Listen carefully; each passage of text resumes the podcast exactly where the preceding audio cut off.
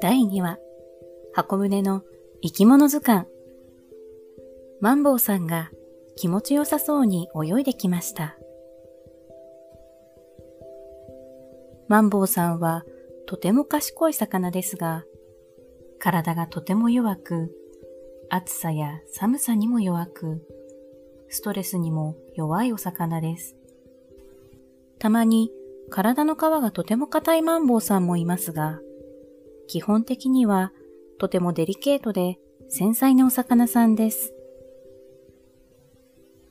おや箱舟の中で宝探しをしているのは海流さんでしょうか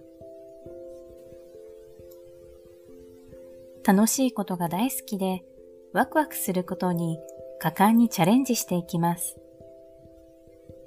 とてもかっこいい海流さんにみんなが憧れています。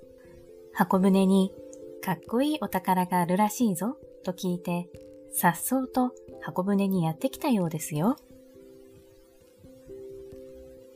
それを海の底からゆらゆらとチンアナゴさんが見ています。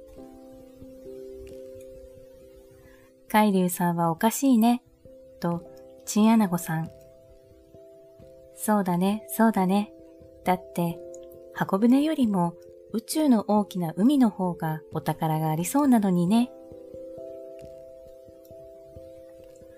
チンアナゴさんは自ら泳いでお宝を取りに行ったりはしませんが、いつも同じ場所にいるので、ゆらゆらしながら分析したり空想したりすることがとても上手です。ふわふわ、クラゲさんがやってきました。クラゲさんは海のエンターテイナー。その面白い形や特性を活かしてみんなを笑わせることが得意。今日はマンボウさんに喜んでもらうために新しいマジックを持ってやってきたようですよ。見て見て。ほら、体が透明になっちゃった。